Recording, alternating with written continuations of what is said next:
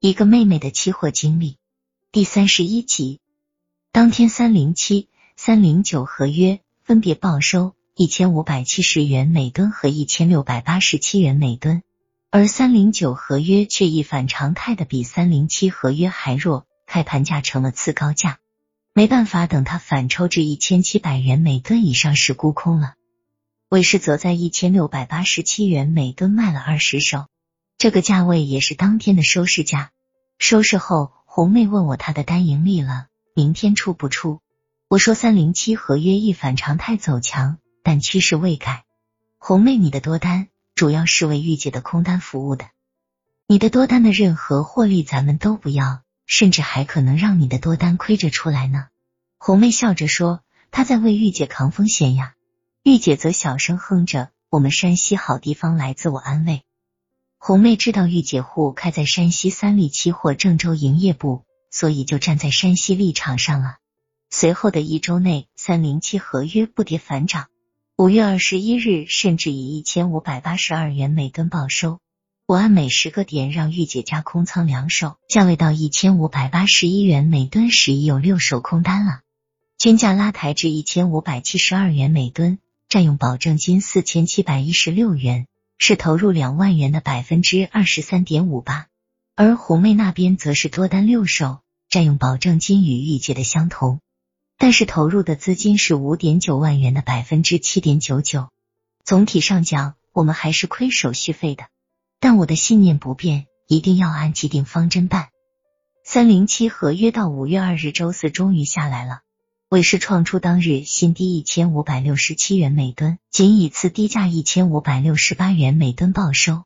收市后，我对胡妹说：“你的任务完成了，明天周五以今天收市价报预备单出局吧。”红妹说：“那他就要亏三百元钱了。”我说：“玉姐可就赚大发了。”三零九合约除了在五月二十一日稍微有点反弹动作外，呈弱不禁风之状，最低探至一千六百六十二元每吨。我的空单也按每十个点加码二十手，已经拥有了六十手空单，均价为一千六百七十八元每吨，占用保证金五万零三百一十元，为账户四十万元资金的百分之十二点五八，可以说基本上是顺利的。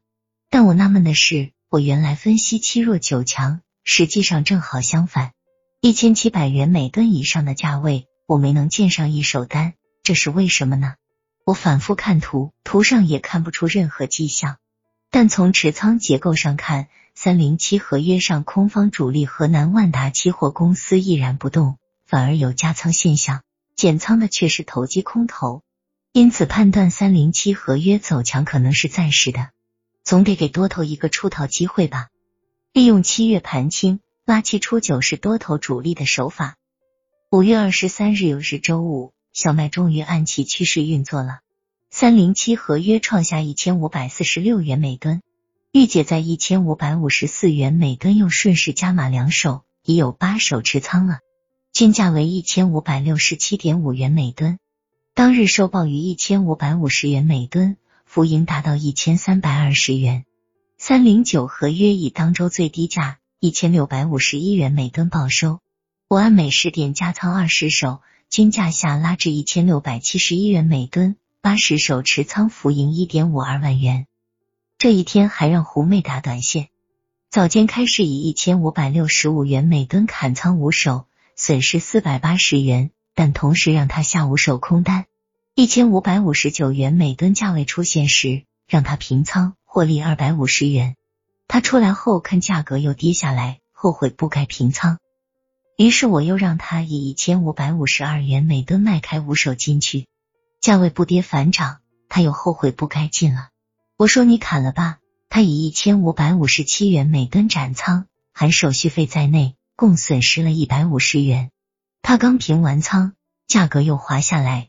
他又后悔不该斩仓，我说你再进去，他又以一千五百五十三元每吨卖开五手，这次跌了两个价位又不跌了，他害怕再拉上去，就以一千五百五十二元每吨平仓出来了，正好给营业部和交易所挣了个手续费。价位跌破一千五百五十元每吨时，红妹又沉不住气了，以一千五百四十九元每吨卖开五手。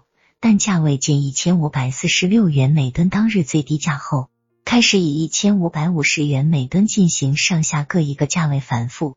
红妹又以一千五百五十一元每吨斩仓出来，损失一百元。就这样，红妹折腾了一天，盈亏相抵，净亏了四百八十元。但一天交易却给创出了二百五十元的手续费。收拾后，红妹说：“这一天算是干啥呢？紧紧张张一天，成了个无私奉献者。”玉姐说：“她倒闲的难受，光茶就喝了六杯，去卫生间都好几趟。”我对他俩说：“你们看到了吧？短线难做，曲线拉直了不会比直线长，长炒必输就是这个道理呀。”红妹说：“她明白了，原来老反就是这样操作呀。”早知道咱们与自己反着，当忍不住想买的时候去卖，而当忍不住想卖的时候去买。我说当事人恐怕办不到。你在做单时，我在琢磨这个事呢。只要思维正常，谁也无法左右自己的意志。只有一种人能办到，那就是疯子。而正常人只能在错了以后，发现错了，及时改正。说到这里，觉得把自己当反向指标，其实还是个止损的问题。停止错误，顺势而为，恐怕是个永恒的主题。这一周下来，总的情况不错，大方向判断是正确的。下周应当坚持这一思路不动摇。接下来的周休日里，我由于闲着无事，就约男友去新华书店看看最近有没有什么好书。在金融证券专柜看到一本刚刚翻译出版的新书，书名是《股票技术分析新思维》。该书概括了近几年美欧一些专家的新观点，对原有技术指标检讨的不少。可这本书摆在很不起眼的角落里。我问营业员，营业员说那些炒股的看书都是寻绝招的，像这种讲大道理的书根本就没人看。这个书摆到这半年多了，动都没人动过。如果我想要的话，可按五折卖给我。结果我把它买了，回家后拿着这本书看了一天一夜。中间只睡了四个小时，书中对理念讲的很透彻，还对有些技术指标做了新的探讨，如移动平均线运用到实盘上，如何建立大众心理指数指标，都是前所未闻的。但由于理论性太强，基本上没有公式和验证类内容，所以无法吸引人。幸好我是大学统计学专业毕业的，喜欢枯燥的数据游戏。所以周日下午一整天就把书中提的不太清楚的方法结合天骄行情进行分析，结论是效果还不错，用它改善了我的 M 指标，算是一个新的分析方法。CCL 指标就这样折腾出来了，它比原来的 M 好用多了，更能在 PM 图上起到提示作用。